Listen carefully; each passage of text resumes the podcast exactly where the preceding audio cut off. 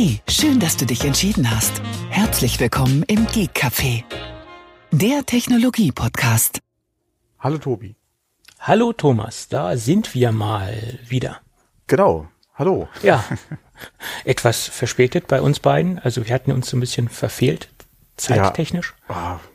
Aber wir, wir kriegen es ja immer wieder hin. Also. Wir kriegen das immer wieder hin. 481 Mal, respektive 480 Mal. Ob wir das heute hinbekommen, das, äh, das wissen wir noch nicht so genau. Ja, aber wir hatten das letzte Mal ja schon drüber gesprochen. Also laut Hochrechnung knacken wir dieses Jahr noch die 500. Hurra, ja. Laut Hochrechnung, ja. Ja, also wollen wir es mal beibehalten. Ja, laut Hochrechnung hätte ich jetzt auch nicht auf äh, das Endspiel heute getippt, aber egal, ja. Äh, Italien oder England, oder wie meinst du das? Genau, Italien, England wäre jetzt nicht mein Tipp gewesen vor der EM. Aber ich habe es ja eh nicht so verfolgt, ja. Ich habe ja nur ein bisschen so was immer so, also ich habe kein Spiel live gesehen.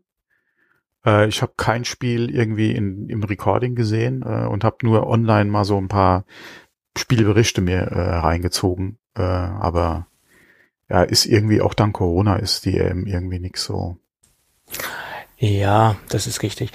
Äh, bei uns in Deutschland habe ich auch so das, das Phänomen feststellen können, auch schon in den vergangenen Jahren, sobald Deutschland ausgeschieden ist, ist auch das komplette Turnier uninteressant geworden. Also bei vielen Leuten. Da das ist die. Aufmerksamkeit äh, total in den Keller gegangen, was in anderen Ländern teilweise nicht der Fall ist. Also da da wird trotzdem weitergeschaut und trotzdem mit einer gewissen Begeisterung das Turnier verfolgt, aber in Deutschland ist das dann quasi gegessen, das Thema. Deutschland ist raus, adios, dann war's das. Ja, wenn die eigene Mannschaft ja ausgeschieden ist, ist es immer ja so ein Thema, inwieweit äh, interessiert mich dann der Fortlauf noch. Ja, wenn, wenn halt so die Ja. Euphorie auch raus ist.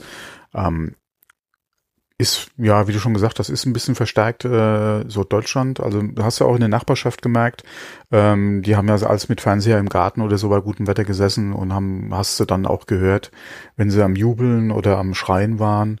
Und das hat natürlich danach, äh, nach dem Ausscheiden stark nachgelassen. Ähm, aber ja, es ist wie es ist. Was willst du machen? Äh, Ja. So ist es, genau. Ich bin mal Es ist, gespannt, wie es wie, wie, äh, wie bei einem Sieg Italiens oder egal, auch Niederlage, äh, äh, so die, die Festivitäten in Italien sind, weil ähm, heute äh, hatte ich noch eine längere Autofahrt, deswegen auch relativ spät erst heute die Aufnahme mit uns zwei und habe da so gehört, was Italien gesagt hat zu Open-Air-Veranstaltungen beziehungsweise zu Public Viewing und äh, mal gespannt, ja, wie das heute noch ausgeht.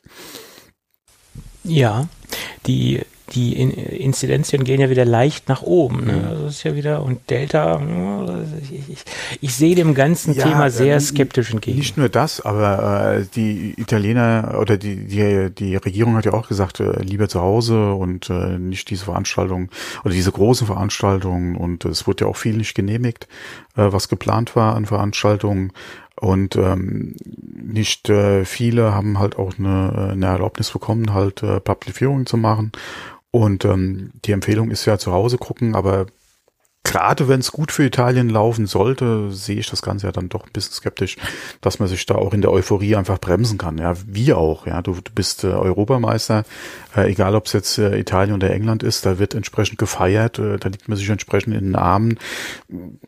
Kann ich auch sehr gut nachvollziehen und verstehen, aber äh, deswegen, ja, sie hätten tausend Ordner hier bereitgestellt und da, das, das wird äh, so in die Hose gehen, Ja. um es mal so meine, auszudrücken. Ja. Der, der andere Fall ist ja auch, dass sie 1000 Fans aus Italien äh, nach England geflogen haben, ohne Wo haben sie?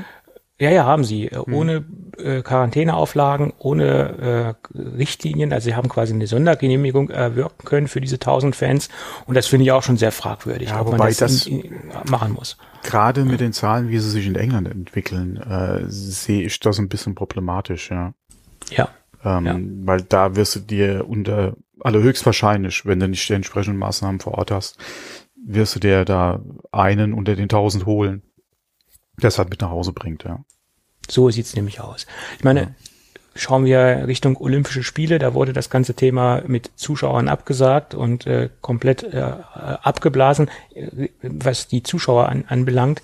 Haben Äh, Sie? ja, Echt? Das, ja, ja, richtig. Also Die, die, Spiele finden zwar statt, also Stand heute, aber die ganzen Oh, Zuschauer, ich gar nicht äh, es wird keine Zuschauer geben. Und das finde Ah, ich auch okay. äh, eine gute Entscheidung. Also das ist, denke ich, auch der richtige Weg. Ja, okay. Man-. Ja, wie gesagt, ob man jetzt in, aus dem Ausland und zura äh, gereist und so etc., aber vor Ort, gerade wenn sie geimpft oder getestet sind, warum sollte man da nicht einer Einheimische in, in, in, äh, ins Stadion lassen? Das sehe ich ja wieder ein okay. bisschen. Gesagt, Darüber kann man diskutieren. Man ja aber äh, vielleicht ist es auch so besser, grundsätzlich gar keine Zuschauer, keine Live-Zuschauer und gut ja, ist. Ja, du sparst ja halt die Diskussion, warum darf der, warum darf ich nicht. Genau. Ja. Es gibt dann keine zwei genau. Klassengesellschaften in Anführungsstrichen und es ist dann einfach mhm. für keinen zugänglich und es gibt halt nur die Fernsehübertragungen und dann ist gut. Ähm, genau. So, wir naja. drücken auf jeden Fall beiden die Daumen. Ja, ich bin mal gut. gespannt, wer Europameister wird. Ja. Und du, ich bin da relativ äh, also ich werde nicht gucken, das muss ich auch ehrlich sagen. Ja. Äh, aber das Ergebnis interessiert mich ja dann doch schon. Ja, ja, klar, das wird ähm, man ja auch mitbekommen. Da wirst du auch nicht drum rumkommen, das nicht mitzubekommen. Genau, ja, ja, das auf jeden Fall. Ja, ja. Gut. Und ähm, ja, aber so viel dazu. Äh, Sonderberichterstattung. Genau. ähm, genau. Aber wir sind ja kein Fußball-Podcast. Da gibt es ja marktbegleitende Projekte, die das wesentlich äh, kompetenter abbilden können als unser eins. Siehst du mal, das wäre jetzt die Frage gewesen. Da wird es wahrscheinlich den einen oder anderen auch geben, der bestimmten Livestream macht, oder? Das kann ich dir nicht sagen, aber wird es bestimmt geben. Ich, ich, ich kenne äh, zwar namentlich äh, Fußball-Podcast, Rasenfunk fällt mir da als erster ein zum Beispiel, aber ich habe da noch nie reingehört, weil Fußball nicht so mein Thema ist. Also ich bin ein typischer Turnier-Fußballschauer und Länderspiel-Fußballschauer. Äh, was bei uns regional abgeht innerhalb Deutschlands, das interessiert mich halb, halbwegs wenig, ja. Ja, ich muss sagen, bei mir hat das Interesse am Fußball sehr stark abgenommen mit Corona, ja. Ja, gut, zwangsläufig bringt es das mhm. mit, ja, genau. Ja. Gut, aber, aber egal, wir wollen jetzt trotzdem nicht ja. länger über Fußball sprechen. Das, genau, fangen wir äh, doch mal mit dem Podcast an. Fangen wir mit dem Podcast an und lass uns noch mal kurz auf unseren heutigen Werbepartner hinweisen. Das ist nämlich zum zweiten Mal die Firma Cyberpower. Mehr zum Thema Cyberpower im Laufe der heutigen Sendung. Jawohl. Gut, gut dann ähm, lass mich mal auf die Uhr gucken. Gut, damit ich auch ungefähr weiß, wann wir über Cyberpower sprechen. Gut, wir sind so ein bisschen im Sommerloch. Also da sind zwar so ein paar Themen im Umlauf, aber so richtig äh, Fleisch am Knochen äh, ist im Moment nicht in der Apple-Welt, ne? Muss ich sagen. Äh, ja, war Tim Cook nicht irgendwie auf dem Sommercamp für, für Billionaires? Ähm, aber was da, äh, siehst du mal, da hast du ja wieder was mitbekommen. So Gossip News, ja. Äh, Gossip kann auch interessant sein. Ja, ja. Ähm, obwohl es immer darauf ankommt, Gossip in, in welcher Bubble, da gibt's ja so viel, so ja, viel Bubbles, Willen, das ist ja, ja. Wahnsinn. Ne? Gut. Aber Mr. Q hat sich noch mal ein bisschen geäußert, mhm. äh, so ein paar Kleinigkeiten abgesondert. Äh, das iPad Pro in 11 Zoll soll nächstes Jahr, also 2022, mit Mini-LED-Display kommen soll quasi auf die gleiche technische Ebene gehoben werden, wie das 12,9 Zoll im Endeffekt jetzt schon ist.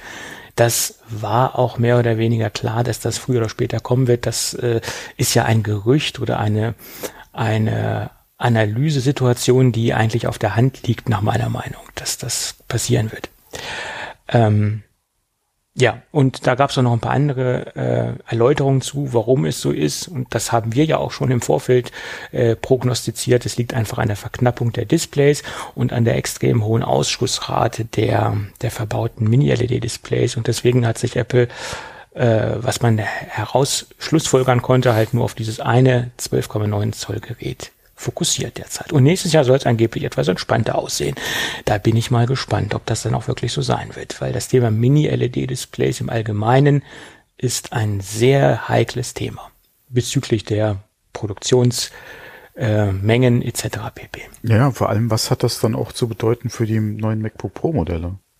Das ist das nächste zum Beispiel Thema. das 14er auch kein Mini-LED? Wird das 16 überhaupt Mini-LED bekommen? Das sind ja also Themen, ja, äh, oder, oder auch so Gerüchte, ja, die ja die, die Runde machen. Ähm, von daher bin ich da mal gespannt. Und ich würde mir wünschen, dass zumindestens im 16er äh, Mini-LED zu finden wäre. Ja. Aber das muss man einfach abwarten. In dem mhm. Zusammenhang kamen jetzt auch wieder Gerüchte, was äh, OLED in äh, den äh, anderen iPad-Modellen betrifft. Und äh, da wird ja momentan Orakel 22, 23 das iPad Air, ja, dass das eventuell äh, ein AMOLED-Display bekommen soll. Also OLED, also kein Mini-LED, OLED, AMOLED. OLED, AMOLED, genau. genau. Für mhm. das iPad Air ja. momentan die Gerüchte ja auch so 22, 23, je nachdem, wann das mhm. Update dann auch wirklich kommt. Momentan ist das ja alles so ein bisschen im Fluss, gerade mit den ganzen Problematiken, die man in den Lieferketten halt hat.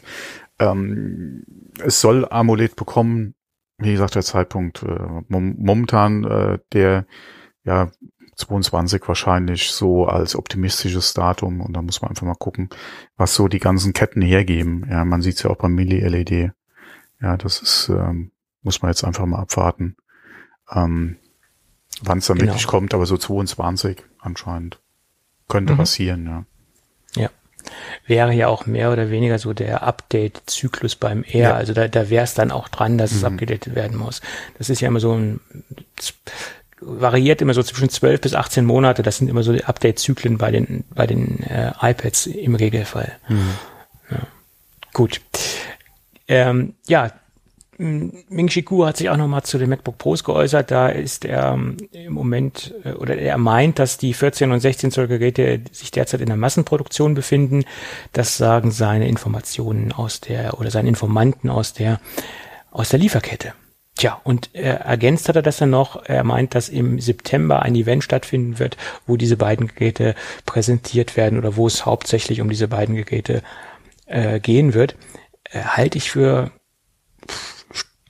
gewagt die These. Hatten wir schon mal Situationen, wo es in einem Monat zwei Events gibt, weil September ist ja auch das klassische iPhone-Event-Datum oder der Monat ist ja auch im Endeffekt für das iPhone reserviert, ähm, dass im September dann auch zeitgleich noch oder nicht zeitgleich, sondern etwas später oder etwas früher ein, ein MacBook-Event kommen wird. Hm. Äh, gewagte These, würde ich sagen, oder? Würde ich, also ich würde es jetzt nicht für unmöglich halten. Äh, es ist halt ja. die Frage, wie groß wäre der Abstand? Wäre es Ende September, würde es eventuell Anfang Oktober werden mit dem Event. Ähm, aber ich denke, je nachdem, wie auch das iPhone-Event fallen sollte, ja, auf welchen Termin genau, wenn das Anfang September wäre, könnte ich mir zum Ende September definitiv noch was vorstellen. Ähm, Gerade auch mit den, ich denke nicht, dass es ja auch wieder Einladungen geben würde. Es wäre wahrscheinlich auch wieder online. Ja, Veranstaltung. Von daher können sie das ja relativ flexibel halten und auch anstatt einem Event dann auch gerne zwei draus machen. Mhm. Ähm, Gerade bei den neuen Pro-Modellen, wenn sie wirklich 14, 16 Zoll sein sollten, eventuell ein M2-Prozessor, wobei da habe ich Gerüchte gelös, äh, gelesen, dass der M2 wirklich als allererstes kommen soll in dem R nächstes Jahr, mhm. was ich nicht hoffe, ja. Ähm, weil gerade die Pro-Modelle sollten doch ein bisschen mehr Bums bekommen als vielleicht so ein M1. Selbst wenn es ein getunter M1 sein sollte, würde ich dieses Jahr ein 16er nicht gerade für sinnvoll halten, wenn nächstes Jahr vor allem in einem R dann ein M2 kommen sollte. Außer die Namensgebung wäre so Banane, dass ein M2 nicht so leistungsfähig wäre, wie vielleicht dann der M1 V3 im, im 16er oder so. Also wie gesagt, das würde ja gar keinen Sinn machen, die Namensgebung äh, da irgendwie nee. so kaputt zu machen. Ähm, deswegen tue ich mir da mit dem M2 äh, als erstes im R nächstes Jahr ein bisschen schwer, ja, mit dem Gerücht. Ähm, aber ansonsten, gerade was Events betrifft, könnte durchaus sein. Es ist halt die Frage, auf wie im September fällt halt das iPhone-Event. Ähm, weil ich denke nicht, dass sie in der einen Woche das machen und in der nächsten Woche das. Weil sie wollen, glaube ich, schon dieses, diesen iPhone-Hype äh, ein bisschen auskosten. Ähm, von daher wie gesagt, je nachdem, wie der Termin fällt, wird es vielleicht auch Oktober, ja, für die MacBooks. Aber dass die, wie schon erwähnt, ja, wenn es relativ früh ist, könnte ich mir Ende September dann auf jeden Fall auch nochmal ein zweites Event vorstellen. Mhm. Ja, also die, die Events dürfen halt nicht zu nah aneinander sein, sonst ist die Nachrichtenlage halt zu, zu konzentriert und äh, der Bass ist halt zu nah aneinander sozusagen. Das, das ja, oder du, oder du nimmst sie halt, wie gesagt, wenn, je nachdem, wie halt gewaltig das Update sein sollte zu den MacBook Pros, klaust du halt wieder ein bisschen äh, Hype vom iPhone weg.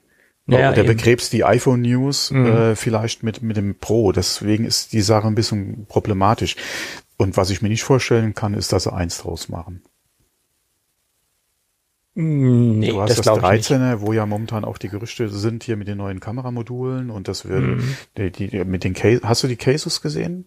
zum 13er, mhm. wo dieses, diese Kameraaussparung wesentlich, oder was heißt wesentlich, aber größer, einiges ja. größer ist als bei, mhm. genau bei den 12ern. Ähm, Ja. Ich denke, da ein Event zu machen mit einem neuen designten MacBook Pro in 14 und 16 Größe vielleicht, weiß ich nicht, inwieweit sie da Ja, ich glaube nicht, dass sie da ein Event machen werden. Nee. Das, das, das glaube ich nicht. Ähm, Weil die Geräte brauchen einfach ihren Platz, in Anführungsstrichen, ihre, ihre, ihr, ihr Event. Und gerade das iPhone ist ja eigentlich das, das Fokusprodukt von Apple. Das ist die Cash-Cow schlechthin, immer noch, nach wie vor. Und da werden sie das nicht mischen mit einem MacBook Pro. Äh, ich könnte mir eher vorstellen, dass es vielleicht nur ein Pressemitteilungsevent wird, äh, was auch unwahrscheinlich ist, äh, da es ja nochmal um eine neue Prozessorgeneration gehen wird. Ich glaube nicht, dass sie da nur ein Pressemitteilungsevent machen werden, weil auch einfach die Features, die sich dann im MacBook Pro laut der Gerüchteküche mehr Anschlüsse, keine Touchbar, etwas anderes Design. Ja, Äh, das- gerade das, auch, ähm, ja, gerade auch ein neues Design. Das, das will Ja. Apple zeigen. Das, das muss gezeigt Das, werden. das muss keine äh, Vier-Stunden-Präsentation werden. Nein. Ich denke schon, dass sie das zeigen wollten, wollen, ja. Auf jeden Fall, so- sobald sich das Design halt ändert. Und ich, ich finde auch interessant, wie sie so einige Themen dann begründen, warum es dann auf einmal keine Touchbar mehr geben wird, ob sie das dann ansprechen etc., ob das dann einfach nur so stillschweigend weggelassen wird äh, etc. pp. Das ist die Frage. Da gab es übrigens auch einen interessanten Bericht zum Thema Touchbar, warum das, äh, warum es Apple jetzt auch gerne weglassen wird oder wahrscheinlich weglassen wird, das nicht nur, weil es nicht genutzt wird, sondern weil dieses ist ja ein OLED-Display, was sich da oben drin befindet und weil das einfach äh, ein zu hoher Kostenpunkt ist in dem Gerät, was äh, für Apple nicht mehr rentabel ist, äh, in Anführungsstrichen. Ah, also es war, sorry, gab's ja auch so Berichte. Bei, bei einem, bei einem Max ausgebauten 16er Pro, Ja. was, was macht denn bitte diese kleine ULD-Zeile aus, ja? Ja, äh, Ähm, ja gut, das ist, ein, ist eine Komponente, die ja so klein auch nicht ist. Die haben ja eine, eine Länge. Das ja klar, und dass die teurer Länge, ist als die Tasten, ist auch klar. Ja, Aber ja, am logisch. Gesamtgerät, was ist denn das denn bitte für ein, für Kostenfaktor, ja? Ja. Ähm, und vor allem, also ich, wie gesagt, nach wie vor kann ich mir nicht vorstellen, dass sie bei den Pro-Geräten auf die Zeile verzichten wollen. Ich könnte mir eher vorstellen, dass sie da sogar noch ausbauen. Ähm, Ja, ich kann es mir schon vorstellen, weil du hast keine durchgehende äh, Benutzer-Experience. Du hast es halt wirklich nur bei den Geräten, also wirklich nur bei den äh, ähm, äh, MacBooks, die Touchbar. Am Desktop hast du das ja nicht. ja, was du auch meiner Meinung nach nicht unbedingt brauchst. Du hast auch nicht bei allen Windows-Geräten äh, ein, Touchscreen. Ja, ähm, von daher, das kann man, wie gesagt, muss jetzt meiner Meinung nach nicht unbedingt überall sein. Es wäre schön, wenn dann durchgängig alle Not, alle, alle MacBooks es hätten. Alle vom MacBook Air bis dann zum 16er MacBook Pro. Das wäre schön, wenn die alle das hätten. Ja. Und es auch keine Option gäbe, das ohne zu bestellen. Damit du die Leute halt wirklich darauf hinkriegst. Aber das sehe ich jetzt leider bei Apple auch nicht, ja. Ja, gut, ich halte es nach wie vor für inkonsistent, dass, dass, dass es halt nicht auf dem Desktop stattfindet, weil wenn ich jetzt zum Beispiel äh, mich an, einen gewissen Workflow gewöhnt habe und die Touchbar benutze, sei es jetzt Final Cut etc. pp. und wirklich einen, einen Vorteil daraus ziehe aus der Bedienung und dann an einen anderen Rechner gehe, der, den ich zu Hause habe, sage ich mal Mac Pro und da halt nicht mehr diese dieses UI, dieses User Interface habe oder diese diese diese Vorteile habe, dann ist es inkonsistent und äh, das bringt mir jetzt auch nichts als Benutzer. Ja, Mich würde es eher ärgern. Wobei ein, ein, ein Pro-Anwender, der hat so seine Tastaturkürzel drin, der würde die Touchbar so oder so wahrscheinlich nur ausnahmsweise mal nutzen. Oder weil er Das mit mal ausprobieren oder wer so spielen nicht. will. Und ähm, in dem Bereich, denke ich mal, jeder, der da jahrelang schon mit einer Software oder so arbeitet, wird wahrscheinlich mit Shortcuts so dermaßen zu sein, dass er äh, nicht unbedingt und der, der wird sich ärgern, dass es keine richtigen F-Tasten sind. Ja. Das Ja. muss ich, das muss ich, wie gesagt, das klar, das, äh, das kann ich auch sehr gut verstehen, weil du einfach vom vom Gefühl her, von der Haptik, äh, das halt so gewöhnt bist, dass du deine Taste hast, die du drückst und nicht irgendwo auf dem Display rumtatscht. Ähm, das ja, ähm, aber gerade im, im, im Semi oder im, im Hobby, beziehungsweise im, im Normalanwender, da ist es, wie gesagt, ob der dann, der hat wahrscheinlich eh nur ein Gerät und wenn es ein MacBook ist, dann hat er da die, ähm, die Touchbar und selbst wenn er noch ein iMac hat oder so, ist das für den kein Problem. Ja, wenn er am MacBook eine Touchbar hat, die er nutzen kann und am iMac halt nicht. Das ist, mhm. denke ich mal, wirklich ein Pro-Problem. In Anführung, alle Probleme in Anführungszeichen. Mhm. Aber da kann ich es, wie gesagt, sehr gut nachvollziehen. Weil blind arbeiten mit einer, äh, mit, äh, mit der Touchbar finde ich schwierig, ja. Ja. Also ich benutze sie mittlerweile gar nicht mehr, außer ja. in einem speziellen Programm, die ja, auch, genau, äh, das, heißt, äh, ja, das, das habe ich mir erzählt, aber das ginge aber auch genauso gut äh, ohne. Mhm. Ja, aber da bringt es mir halt einen Vorteil, weil ich da sofort eine farbliche äh, Differenzierung habe und ich äh, sofort anhand der Farben sehen kann, zack, bumm, drücke ich da drauf. Da brauche ich auch keine keine Beschriftung, auch keine nix. Da, da sind die Buttons halt so groß gemacht, dass ich halt meine Testabläufe, die mhm. das Programm äh, ermöglicht, äh, einfach äh, farbkodiert ablaufen lassen kann. Und das, mhm. das macht äh, oder das ergibt für mich auch einen Sinn. Aber der Rest im normalen. Arbeiten benutze ich das Ding gar nicht. Ja. Weil wenn ich das Ding zu Hause benutze, benutze ich eh eine externe Tastatur und dann hat sich das Thema sowieso erledigt, Touchbar technisch. Also wenn ich es am, am Schreibtisch benutze, ist das Ding sowieso in der Dogging Station und dann ist gut. Ja. Naja, anyway. Es bleibt spannend. So, ähm,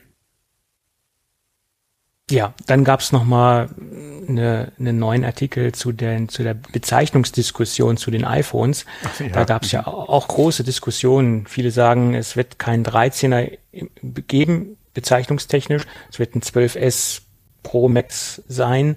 Und viele sagen, das 13er wird es geben, weil 13 ist ja in vielen Ländern auch äh, eine Unglückszahl. Äh, nicht nur bei uns ist, glaube ich, 13 auch nicht so positiv behaftet, ne? Äh, als, als nicht so positive Zahl. Ne?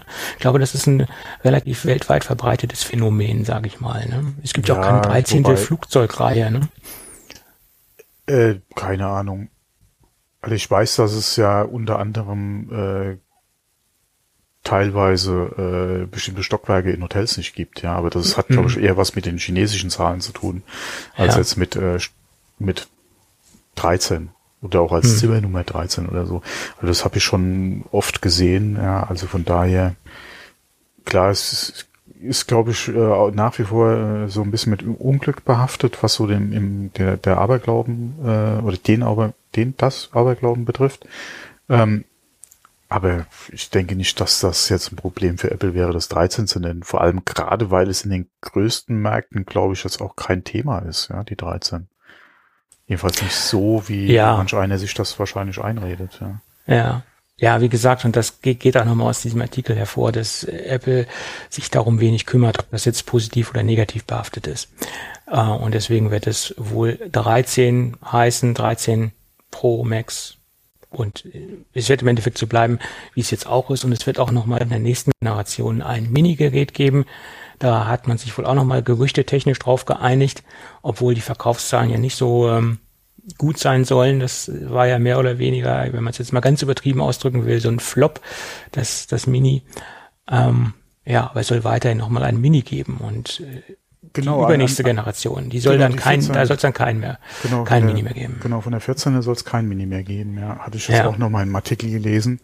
Ähm, aber wie gesagt, ich gehe davon aus, dass das iPhone 13 13 heißen wird. Hm. Ja. Und äh, da das war's sich, dann. Ja. Da sind sich im Moment die die Analysten und die Leaker äh, auch drüber einig, es wird ein 13er geben, ja. Dann gab es noch ein paar Gerüchte, wie gesagt, zur Kamera. Da hat es eben ja auch schon angesprochen, das mhm. soll äh, äh, ein bisschen aufgebohrt werden, das Ganze. Und bei dem normalen 13er, also nicht bei den Pro-Modellen, soll die Kameraanordnung der Linsen auch nicht mehr so aussehen, wie sie jetzt aussieht. Das soll quasi diagonal angeordnet werden. Also die zwei Linsen sind dann zwar noch in diesem Viereck angeordnet, aber sie sind, stehen sich halt diagonal gegenüber oder un, ja, von der oberen Ecke zur unteren Ecke. Äh, das konnte man auf, auf Bildern sehen. Man geht davon aus, dass man ein 120 Hertz Display bekommen wird. Das soll jetzt endlich stattfinden. Das äh, wird jetzt aber auch Zeit. Es soll dann ein LTPO äh, Display oder also LTP, LTPO OLED Display werden.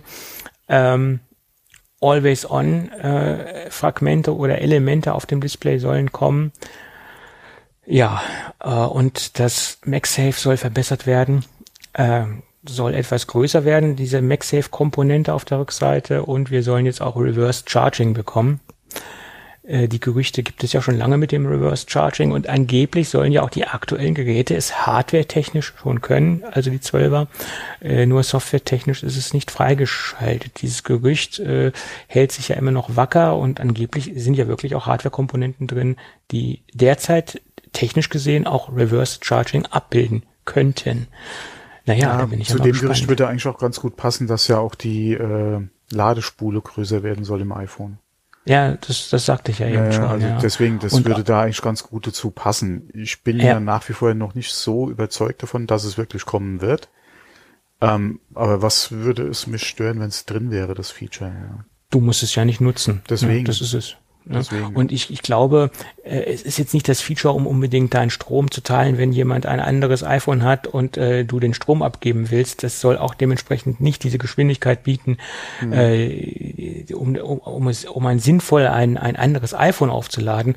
Aber es ist halt für die ganzen Companion-Produkte wie ein Apple Watch und die AirPods interessant. Und da reicht eigentlich auch eine, eine etwas langsamere Aufladung aus, um jetzt die AirPods mal aufzuladen etc. pp. Da sehe ich das schon irgendwo als sinnvoll an. Wenn ich unterwegs bin und keine Powerbank dabei habe etc.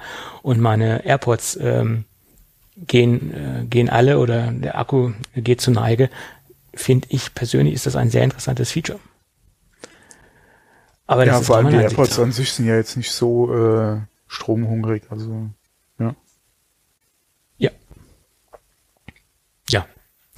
Na gut, ähm, wir werden sehen.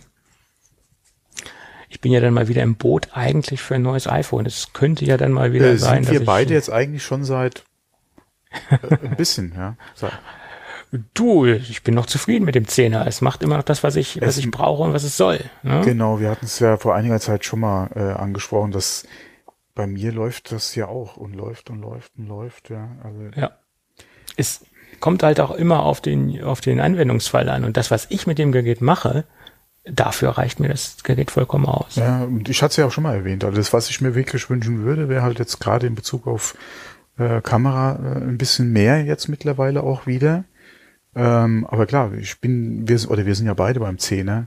Ja, ja. mittlerweile äh, reden wir über Gerüchte, was die Kamera betrifft beim 13er. ähm, ich hatte gesagt, beim 12er könnte ich eventuell mit dem Kamera jetzt auch äh, beim, äh, beim Max schwach werden. Ähm, deswegen ich bin mal ganz gespannt, wie, wie die Kamera sich beim 13er, beim normalen jetzt entwickelt.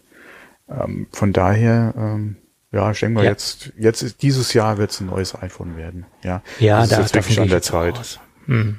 Da bin ich auch eigentlich im Boot, aber das sage ich schon bei viel, vielen anderen Produkten von Apple schon relativ lange. Aber ähm, ich, ich sage immer, das ist so bei mir, man, man, je älter man wird, je äh, ich sage, ich, ich, ich deklariere das jetzt mal unter dem Thema, ich werde vernünftig. Früher hätte ich gesagt, was ist denn das für ein langweiliger Typ, der sich so selten irgendwie neue Gadgets kauft oder Hardware kauft. Aber ich, ich finde, man wird so ein bisschen ruhiger, man muss nicht immer jeden Hype hinterherlaufen und äh, äh, ja, ob ich jetzt die, die, äh, die Tweets lese auf dem iPhone 10 oder auf dem iPhone 13 oder eine SMS oder eine E-Mail checke, das, das, was ich mit den Geräten mache, das kann ich mit dem 10er genauso gut wie mit dem, äh, mit dem kommenden 13er oder mit dem 12er tun. Das, ja, das, das ist halt. Ja. Das wär, würde wahrscheinlich anders aussehen, wenn jede neue OS-Version nur mit einem neuen iPhone laufen würde.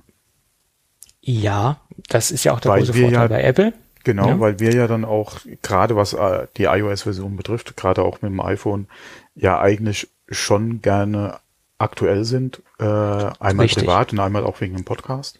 Ja. Ähm, also da wäre man ja quasi zum Upgrade gezwungen. Aber mein Gott, auf dem 10er wird es ja auch weiterhin äh, noch funktionieren. Und ja. äh, wie du schon gesagt hast, das, was man mit dem Gerät macht, ja. Oder wenn das, was ich mit dem Gerät mache, einfach so langsam würde, dass es äh, keinen Spaß mehr macht oder dass es einfach nur noch Probleme bereitet oder einen ärgert, dann würde man sagen, okay, ich muss jetzt mal updaten. Aber es läuft alles noch gut und flüssig. Ja. Naja. Ja. So ist also das. Die, die Hardware zwingt einen nicht unbedingt zum Upgrade, ja. Äh, die, und iOS auch nicht, weil, wie gesagt, die, die nächste Version läuft ja auch noch weiterhin auf dem 10er. Ähm, es ist dann wirklich die Frage, ähm, wie alt ist das Gerät? Wer wartet eventuell schon auf sein Upgrade? das kann ja auch sein in der Familie. Ja, da schaut vielleicht auch schon wieder jemand mit den Hufen. Ähm, und äh, dann, welche Ansprüche äh, hat man dann an, an die Hardware? Wie gesagt, bei mir zum Beispiel, ich hätte jetzt doch gerne vielleicht ein Kamera-Upgrade ja, im iPhone. Mhm. Ähm, aber ansonsten macht das Ding noch einen super Job, ja.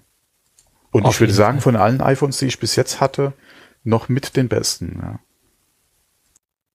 Also über die Jahre gesehen, ja. ja als Gerät. Ja. Ja, auf jeden Fall. Das kann ich unterschreiben. Ja, gut. Was wahrscheinlich nicht alle Nutzer unterschreiben können, aber doch einige, dass ihre AirPods, nicht AirPods, um Gottes Willen, HomePod äh, Probleme machen. Und zwar die, die es nicht mehr zu kaufen gibt, also die quasi nicht mehr äh, zu bekommen sind, die HomePods der ersten Generation, also die großen Geräte, die machen äh, Probleme. Und das nicht nur bei der Beta-Version, äh, da ist man am Anfang von ausgegangen, dass es an der Beta-Version liegt. Nein, dieses Problem äh, existiert auch bei der Version 14.6, äh, also bei der aktuellen Firmware-Version für die HomePods und nicht nur bei der HomePod OS oder Firmware-Version 15, die im Beta-Bereich ist. Man muss dazu sagen, bei der Beta-Version tritt es vermehrt auf, aber es tritt halt auch bei den regulären Versionen auf. Und äh, das ist ein total seltsames ähm, Fehlerbild. Entweder sind fallen Totalausfälle statt, also dass der komplett nicht mehr ansprechbar ist, man kann ihn auch nicht resetten mit den üblichen Kombinationen, mit den üblichen Maßnahmen, Stromentzug etc. pp. Das Ding ist dann einfach tot oder es wird ungewöhnlich warm. Und die Dinger werden meistens ungewöhnlich warm, was man bis jetzt herausfinden konnte, wenn sie im Stereo-Modus betrieben werden. Dann werden die Dinger wirklich extrem heiß. Ähm, bedeutet, äh, dass sie dann nach dieser längeren Hitzeentwicklung, wenn man sie dann nicht vom Strom nimmt und weiterhin so vor sich hin kochen, äh, schlussendlich auch ausfallen. Und der Auslöser ist bis jetzt äh, nach meiner aktuellen Kenntnislage noch nicht bekannt. Man kann es nicht äh, genau einkreisen, wo, warum die Dinger kaputt gehen, ob es an der Software liegt oder ob es an irgendeiner Hardwarekomponente liegt. Und Apple hat dazu so auch noch kein offizielles Statement rausgehauen. Äh, problematisch wird's natürlich auch. Was macht Apple, wenn die Dinger einfach nicht mehr im Stock sind, die alten Geräte und Geräte eingeschickt werden? Äh, wie werden die Kunden bedient? Wie werden sie behandelt? Ähm, Kriegen sie dann ihr Geld zurück? Kriegen sie dann HomePod Mini angedreht? Das ist die Frage. Wie reagiert Apple? Und wenn es, wenn diese, diese, dieses Fehlerbild flächendeckender auftritt, ähm, wird es dann ein offizielles Austauschprogramm geben, jetzt, geben etc. pp. Bis jetzt sind es nur einzelne Nutzer, aber schon so viel, dass, dass es für Aufsehen sorgt, das Thema. Tja. Ja. Kurios. Was macht ich bin, HomePod? Der läuft noch, aber ich habe auch keinen normalen HomePod, ich habe ja den Mini nur. Also die, die Ach, sind stimmt, ja nicht betroffen. Du Mini, ja, ja, genau. Äh, für ja. den großen hat's nicht gereicht. Nein, nein. Der war mir immer zu teuer. Ja, ja ich ja, habe den Mini. Ja und der funktioniert gut. Und da bin ich auch sehr mit zufrieden. Für das, was ich mit dem Gerät machen äh, will, ist das ein, ein sehr schickes Gerät. Mhm. Ernsthaft Musik hören kann man mit dem Ding nach meiner Meinung immer noch nicht, aber ich benutze ihn ja nur als ähm, Siri-Zentrale und gelegentlich mal äh, Wetterbericht, Nachrichten vorlesen lassen. Dafür geht das, aber ernsthaft Musik hören äh, ist nach meiner Meinung mit dem Gerät äh, nach, für, für meine Qualitätsansprüche nicht abbildbar. Ja. Mhm. Okay. Gut. So, wo wir eben schon mal kurz äh, US, äh, alle die Beta angesprochen haben von, äh, von iOS. Ähm, wir hatten ja sowieso generell schon mal darüber gesprochen mit installieren, nicht installieren. Es gab jetzt eine Nachricht, die betrifft äh, die Notes-Funktion von iOS 15 und macOS 12. Es gibt da Berichte, dass äh, mit diesen Versionen erstellte Notizen nicht in älteren Versionen von iOS beziehungsweise macOS äh, halt äh, ja auftauchen, zu sehen sind, sich da einspielen. Ähm, da sollte man dann äh, auch mal aufpassen, aber wir hatten es ja eh schon so oft angesprochen, ob das in, ja, in der Produktivumgebung eh Sinn macht, äh, die OS-Version zu installieren und zu nutzen. Ähm, ja, mal dahingestellt. Wir hatten gewarnt, ja, beziehungsweise das Thema ja schon angesprochen, aber auf jeden Fall jetzt auch gerade wieder das betrifft anscheinend auch nicht alle Nutzer, ja, wie, wie jetzt mit dem HomePod auch. Ähm, aber auf jeden Fall sollte man sich dessen bewusst sein, ja, dass äh, es äh, ja nach wie vor Beta-Versionen sind Und ähm, gerade wenn man in gemischten Systemen unterwegs ist, also mit einer äh, Beta beziehungsweise andere Geräte noch hat, die auf den Vorgängerversionen oder auf den aktuellen Versionen unterwegs sind, kann es da halt im Zusammenspiel äh, zu Problemen kommen. Ja, das, das habe ich auch gelesen, ja, dass da wohl Probleme gibt. Aber wie gesagt, Beta, ja, produktiv, nicht gut. Das sind zwei Sachen, die sich nicht unbedingt äh, gut miteinander verstehen. Ja. Obwohl ich derzeit sehr viel Positives gehört habe, was iOS anbelangt, dass das schon sehr gut laufen soll und sehr stable läuft. Äh, aus, aus vielen Quellen habe ich es bisher gehört. Also äh, das macht sich anscheinend ganz gut. Aber ich bin da noch trotzdem sehr, sehr eisern und werde es nicht installieren. ja, ja, vor allem wenn man, wie gesagt, noch andere Geräte hat, die auf demselben äh, äh, auf, oder auf derselben Apple ID halt unterwegs sind und die äh, ja, auf den aktuellen Versionen in Anführungszeichen festhängen, sollte man da vielleicht nicht unbedingt äh, eine Beta halt mit, mit reinbringen. Mhm. Da kann man sich ein bisschen was kaputt machen. Das muss natürlich nicht sein, ja. So ist es, genau. Gut, und ich würde sagen, es ist in der Zeit, über unseren heutigen Sponsor okay. zu sprechen. Dann ähm, machen wir das nämlich jetzt und jetzt beginnt unser Werbeblock, den wir hier für euch eingebaut haben. Nein, ich habe das deswegen so betont, da gibt es mittlerweile auch nochmal rechtliche Bestimmungen, dass man ganz klar deklarieren muss, dass jetzt hier an dieser Stelle der Werbeblock beginnt und man muss es auch nach dem Werbeblock auch nochmal ganz klar deklarieren, dass der Werbeblock zu Ende ist. Das ist ganz wichtig. Das wollen wir jetzt hiermit machen. Wir starten den Werbeblock. Und wir reden heute zum zweiten Mal über die Firma Cyberpower. Und bevor wir noch ein bisschen über ein spezielles Feature sprechen werden, äh, würde ich das Thema noch mal gerne mit einer mit einer interessanten Zahl beginnen, die die, die ich heute gelesen habe. Äh, wir befinden uns derzeit in einem sehr starken um Unwettersommer und dieser Unwettersommer ist noch lange nicht vorbei. Nächste Woche soll es noch vermehrt extreme Starkregenereignisse geben, äh, Hochwassergefahr in einigen Regionen Deutschlands und verbunden mit Starkgewittersituationen. Ähm, und wir haben derzeit eine Versicherungsschadenssumme nur im Monat Juni, Juli von 1,7 Milliarden in Deutschland. Und das ist eine extreme Summe, die wir da äh, haben. Und wie gesagt, der Unwettersommer ist noch lange nicht vorbei. Wir befinden uns in einem tropischen Gewittersommer und äh, das wird auch noch so weitergehen spätestens, äh, mindestens noch bis zum 25., 26. Juli sind ja die Prognosen, äh, soll es noch so weitergehen, gewittertechnisch. Und äh, was danach kommt, äh, das weiß man noch nicht konkret, aber äh, eine kleine Wetterberuhigung wird stattfinden, aber äh, äh, wir werden noch ein bisschen Spaß mit Gewittern haben.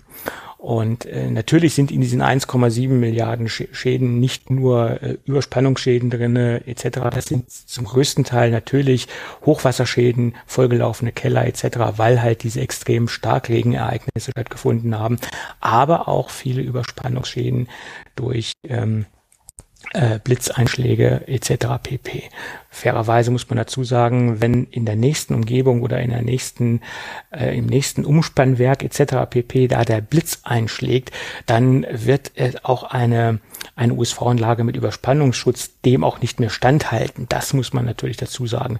Wir reden hier von Spannungsspitzen, die im Netz einfach auftreten, aber die auch schon durch ähm, entfernt oder weiter entfernte Störungen Störungen durch Gewitter, äh, Irritationen eintreten können. Und diese kleinen Spannungsspitzen, die dort äh, eintreffen, die kann natürlich eine Überspannungs, ein Überspannungsschutz, eine Überspannungsanlage, Überspannungssteckdose oder dementsprechend auch ein USV-System mit über, äh, mit eingebauten ähm, Überspannungsschutzsystemen äh, ausgleichen und äh, dem, dem Ganzen schützen. Äh, am besten ist natürlich, wenn ein Gewitter im Anmarsch ist, einfach die Geräte aus der Steckdose herausziehen. Das äh, ist, glaube ich, so ein bisschen in Vergessenheit geraten. Früher äh, hat man das oft gemacht oder da, da war das immer so, wenn ein Gewitter im Anmarsch war, dann ist man durchs Haus gelatscht und hat äh, die, die teuersten Geräte rausgezupft. Heute hört man das gar nicht mehr, dass das die Leute machen, obwohl sich die, die Situation nicht verändert hat. Im mhm. Gegenteil, die Elektronik wird ja noch viel empfindlicher. Heutzutage ist die Elektronik noch viel anfälliger, als sie früher war. Ähm, aber naja, anyway. Aber das nun mal ähm, zum Thema Unwettersituation. Und äh, da passt ja dieser Sponsor eigentlich am besten hinein, äh, eine USV-Anlage mit Überspannungsschutz. Aber das nur am Rande. Ich wollte eigentlich heute über ein ganz anderes Thema sprechen, nämlich über ein, ein Feature und ein, ein, ein, ein Merkmal, was die ähm, USV-Systeme von ähm, Cyberpower unter anderem so besonders machen, das nämlich das, diese Green Power Funktion. Und ähm, dazu eine kleine Erklärung. Generell hat jede USV-Anlage einen Eigenverbrauch, also einen eigenen Energieverbrauch, sei es für die ähm, äh, Überwachungselektronik, sei es für ein LC-Display oder sei es für die Regelelektronik. Also jede USV-Anlage verbraucht auch eigene Energie. Und äh, je nach Größe der Anlage kann das natürlich variieren, das ist ganz klar. Und ähm, im Businessbereich ist es ja gang und gäbe, dass diese USV-Anlagen bis zu zehn Jahre verwendet werden. Also die schmeißen nicht äh, alle zwei, drei Jahre ihre Technologie von aus, aus dem Unternehmen, sondern sie verwenden diese Systeme zehn Jahre und zwischenzeitlich werden natürlich auch äh, bei Bedarf die Batterien getauscht, aber das Grundsystem äh, bleibt bis zu zehn Jahre im Betrieb weil so eine Installation, so eine Konfiguration, das ist natürlich auch eine, eine Sache, die man jetzt einfach nicht nur mit Schnippschnapp macht. Äh, und da setzt man so ein bisschen darauf, dass man die äh, bis zu zehn Jahre einsetzen kann.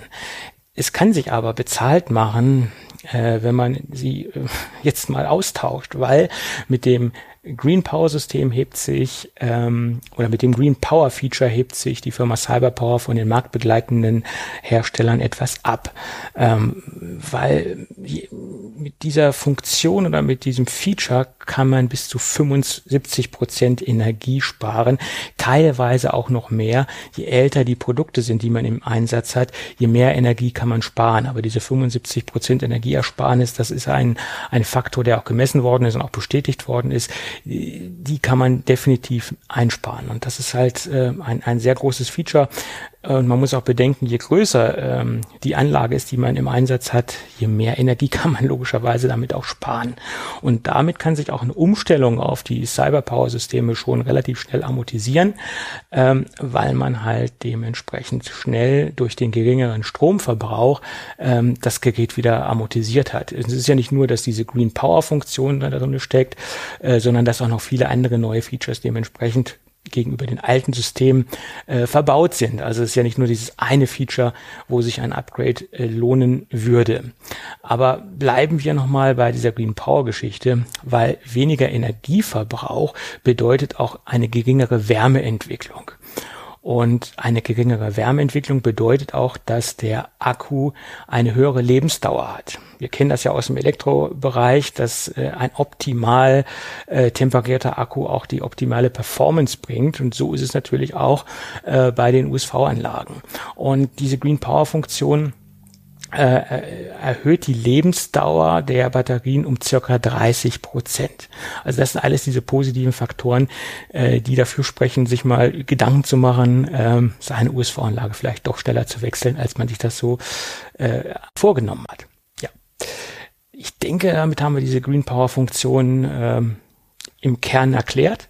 Und äh, zum Schluss noch eine Information dazu. Das Ding ist natürlich Energy Star zertifiziert. Also alle diese Messergebnisse und diese angegebenen Daten sind natürlich auch ähm, belegt und wurden auch abgenommen. Und äh, da sollte man auch nochmal äh, einen Blick drauf werfen. Für alle weiteren Informationen, gerade zu dieser Green Power Technologie, verweisen wir auf cyberpower.de. Ja, und ich würde sagen, wir bedanken uns recht herz herzlich für die freundliche Unterstützung bei der Firma Cyberpower. Und hiermit haben wir den Werbeblock für heute abgeschlossen. Gut. Dann lass mich mal das Dokument wechseln und da bin ich wieder. So, Nintendo äh, hat mal was Neues rausgebracht, in Anführungsstrichen. Da haben wir ja lange drauf gewartet, ne? Also thementechnisch gesehen, weil wir haben immer wieder ja. drüber gesprochen. Äh, ja, äh, also gewartet, gut. Ja, sie, sie haben es ja jetzt auch mehr oder minder so nebenbei dann mal ja. äh, rausgehauen. Äh, nach wie vor ein bisschen enttäuschend, was sie gemacht haben. Ja. Ähm, ja. Man hätte sich da mehr erhofft, aber es ist halt Nintendo. Die wollen sich natürlich auch ihre alten Kunden, also in Anführungszeichen, die alten mhm. Kunden da auch nicht unnötig äh, jetzt äh, verärgern. Von daher, ja, bekannte, bekannte Strategie im Prinzip, äh, bis halt wirklich mal eine ganz neue Switch dann kommt. Oder wie auch immer ja, es dann heißen wird, ja ich vermute auch, das ist halt wirklich kein, in Anführungsstrichen, man sieht es ja auch an den Daten, das ist nur eine Revision, äh, die, die angenannte oder die betitelte äh, Switch Pro, die ja in der Gerüchteküche unterwegs war, die, die wird es, äh, die wird es vielleicht irgendwann geben, aber das ist nach meiner Meinung nicht ein Pro-Modell, sondern sie haben es ja auch nicht Pro genannt, sie nennen es ja nur Switch OLED. Hat so ein bisschen Facelift bekommen, sieht ein bisschen anders aus. Man hat äh, abgerundete Ecken, abgerundetere Ecken etc. Aber das, das sieht man auf den ersten Blick auch nicht. Da muss man schon genauer hinschauen. Wir haben jetzt halt ein OLED-Display, leider immer noch in einer relativ schwachbrüstigen Auflösung, 1280 mal 720. Ja, 7 Zoll. Größer, genau. Aktuell haben wir 6,2 Zoll. Okay, das ist jetzt auch in, in ganz interessant. Erstmals haben wir einen LAN-Port im TV-Dock. Das ist äh, äh, auch beim Vorgänger oder beim Vorgängermodell so nicht der Fall. Äh, wir haben eine neue Farbe. Schneeweiß gibt's das Ding jetzt. Äh, auch das, das, die Docking Station ist dann in weiß. Also das komplette Gerät ist dann in weiß. Und das Release-Datum soll der 8. Oktober sein. Preis in Deutschland noch nicht bekannt, aber wir haben schon den äh, US-amerikanischen Preis von 350 US-Dollar. Ja, das sind so die Daten, die wir bis jetzt wissen. Äh, ja, keine großartigen äh, Sachen, die mich jetzt hier komplett aus dem Socken hauen. Ähm, muss man halt sehen. Ja, ich bin mal gespannt, äh, ob das auch in ja, guten Stückzahlen dann verfügbar sein wird oder ob da auch wieder äh, sehr schnell ausverkauft sein wird und dann die Geräte bei Resellern auftauchen für weit über Neupreis. Ja. Hatten wir die letzten Monate bei Neuerscheinungen ja generell irgendwie immer, auch wenn man jetzt mal guckt, wie, wie die PS5 äh, nach wie vor oder wie schlecht sie verfügbar ist, ja. Ja. Ja, PS5 auch so ein Thema, ja. Naja. Ja. Gut. Aber lass uns nochmal das nächste Nintendo-Thema ansprechen. Mhm. Das passt so schön. Metroid, yay. Äh, nee. äh, ist mal wieder was, was versteigert worden. Es ist ja auch ein, eine, eines meiner Lieblingsthemen, wenn generell äh, Retro-Hardware, sei es aus dem Computerbereich oder sei es aus dem Videospielebereich versteigert wird. Das ist ja immer so für mich sehr faszinierend, was da so für gewisse Module bezahlt mhm. wird. Allerdings sind es natürlich nur sehr eingeschränkte äh, Produkte. Also es ist ja leider nicht global zu äh, global zu betrachten, das Thema. Aber ein Modul von Legend of Zelda brachte bisher die höchste Summe für ein Nintendo-Spielemodul äh, ähm, bei einer Versteigerung ein, ja. Ähm, Auktionshaus Heritage hat nämlich ein Modul versteigert aus dem Jahr 1987. Ähm, das kam, wie gesagt, 1987 auf den Markt und es gab, es war nur ein paar Monate auf dem Markt. Ich glaube, äh, vier, sechs, vier bis sechs Monate, glaube ich. Und danach wurde das Ganze ähm, verändert und es gab dann eine Revision A, die kam bereits Anfang 1988 raus. Und genau diese Module aus diesem Bereich, also diese Vor, äh, Vormodelle vor der Revision A, die haben halt einen gewissen Marktwert. Ähm, da gibt es natürlich auch verschiedene Staffelungen, in, in welchen äh, Zuständen die Module sind äh, und wie viel äh, ob sie noch technisch funktionieren oder ob sie nicht mehr technisch funktionieren, obwohl man das bei diesem Modul eigentlich auch nicht sagen kann, ob es noch technisch funktioniert, äh, was dort versteigert worden ist. Man kann davon ausgehen, weil das Ding ist original verpackt und wie gesagt fabrikneu, also der Zustand ist fabrikneu mehr oder weniger. Äh, ob das Modul wirklich funktioniert, ist die andere Frage. Es kann ist ja auch. Ist das Modul überhaupt drin? Ja gut, das kann man ja, ja gut, da kann ja, okay, ja. Man, man könnte es mal röntgen, ja. Das könnte man tun. Ich weiß aber nicht, ob Röntgenstrahlen äh, Modul. Nee, dürfte, dürfte, nee, dürfte oh, nicht Keine Ahnung, gehen. dann legt's wo, woanders rein, ja. Nee, da darf, da kann nichts kaputt gehen, weil am Flughafen äh, gehen die Dinger ja auch durch. Also da, da musst du ja auch deine Konsolen nicht rausnehmen oder deine Handhelds aus dem Koffer und das funktioniert ja danach auch noch. Ist ja letztendlich ähnliche Technologie.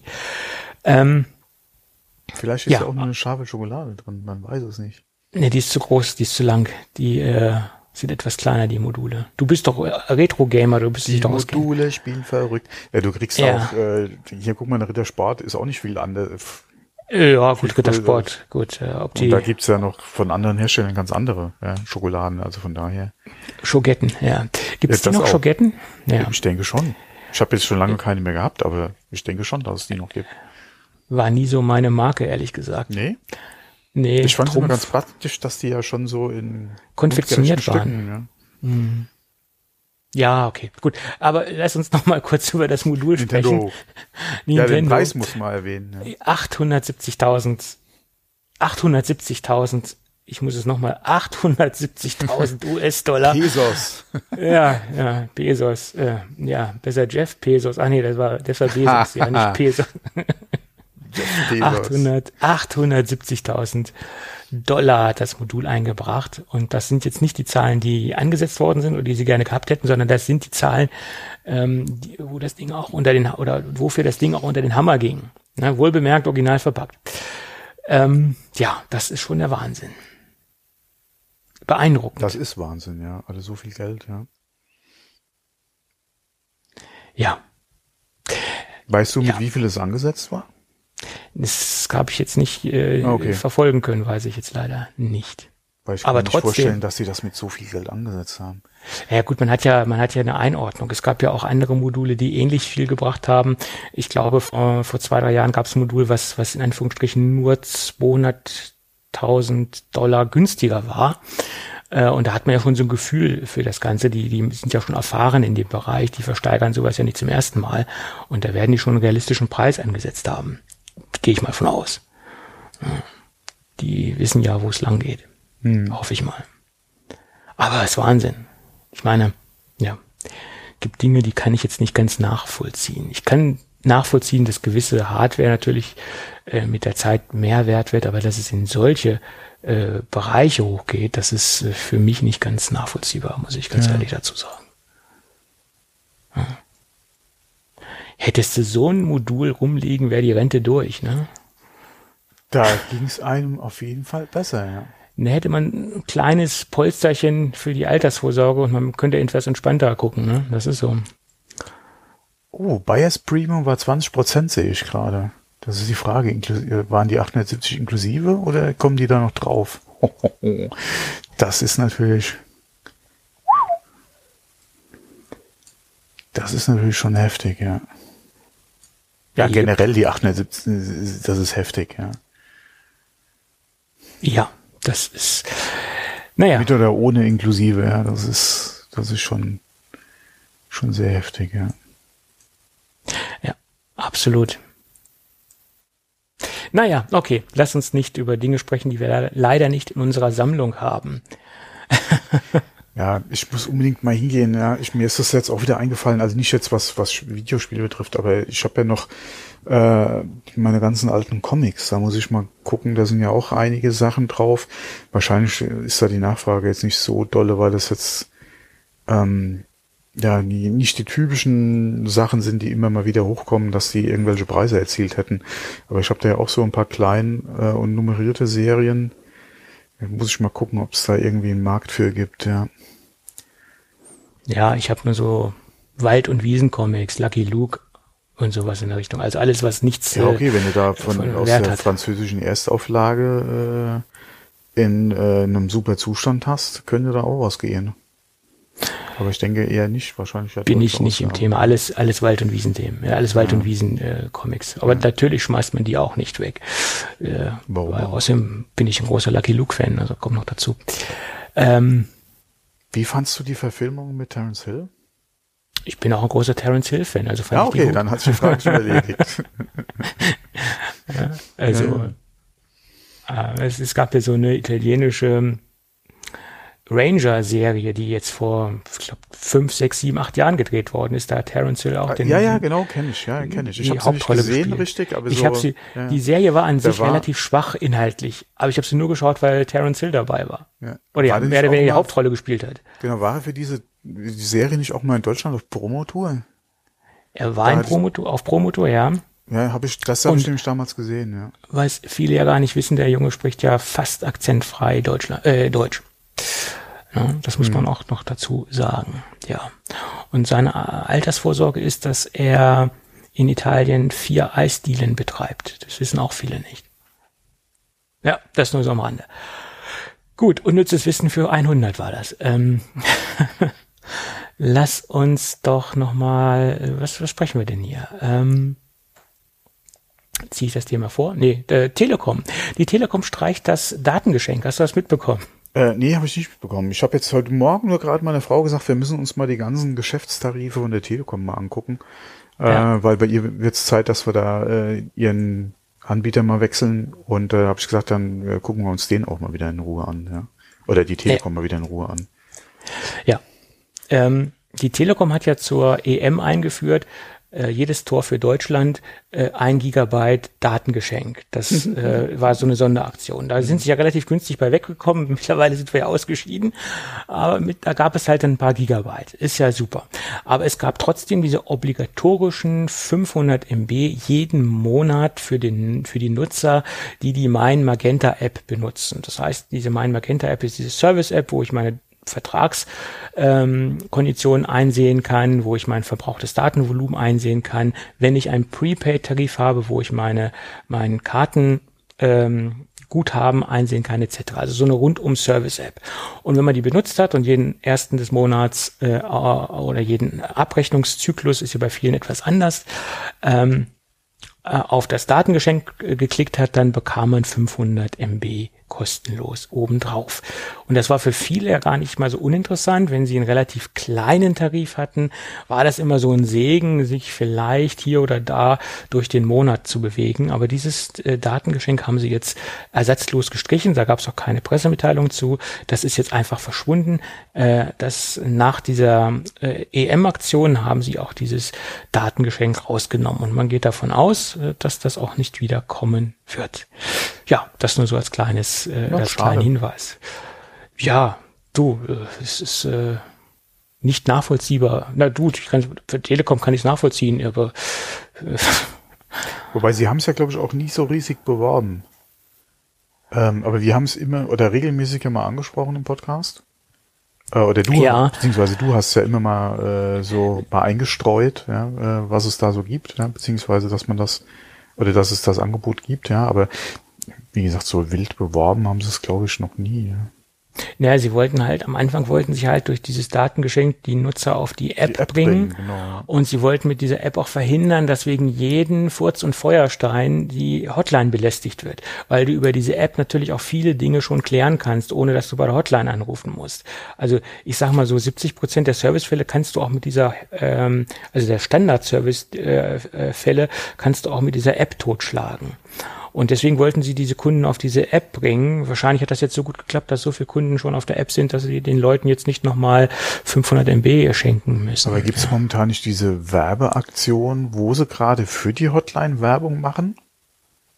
Keine Ahnung. Wo die, wo die halt, äh, wo so ein äh, jemand äh, im Park sitzt und mit seinem Opa telefoniert. Ach so. Ja, ja, ja. Genau, und dann ist doch diese junge Dame, die ihm den Zettel zusteckt, die Telefonnummer der, der Telekom. Oder das ist doch die Telekom-Hotline, oder? Ich ja, doch, hab, ich glaube schon. Ja, ja, glaube schon. Ist, ja, ja. ja. Und ähm, ja, okay. Ja, ich kann mir halt vorstellen, dass das damals die Strategie war. Wir wollen die Leute jetzt auf, auf diese App Fall, bringen, ja, um, ähm, um da ein bisschen was, ähm, um die Hotline zu entlasten. Mhm. Naja. Gut.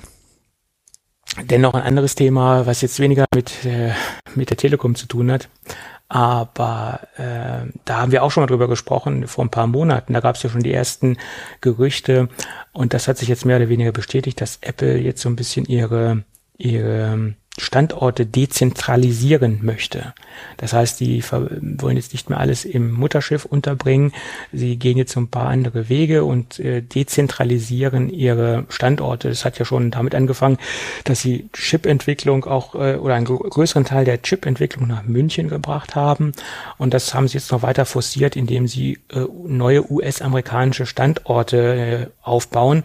in Texas entsteht ein größerer Campus und in North Carolina Carolina wird auch ein größerer Standort entstehen. Das liegt auch daran, dass einige Leute abgewandert sind äh, aus der Zentrale, weil einfach die Lebenshaltungskosten extrem hoch sind. Äh, das ist ja kein Geheimnis, es ist ja seit Jahren schon so, dass in der Bay Area äh, bezahlbarer Wohnraum sehr knapp ist.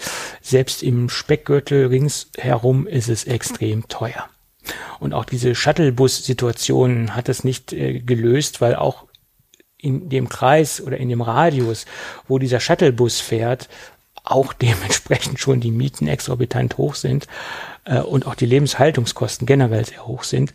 Ähm, und das ist äh, auch bei gut verdienenden Apple-Mitarbeitern schon teilweise nicht mehr finanzierbar. Aber haben die, ja.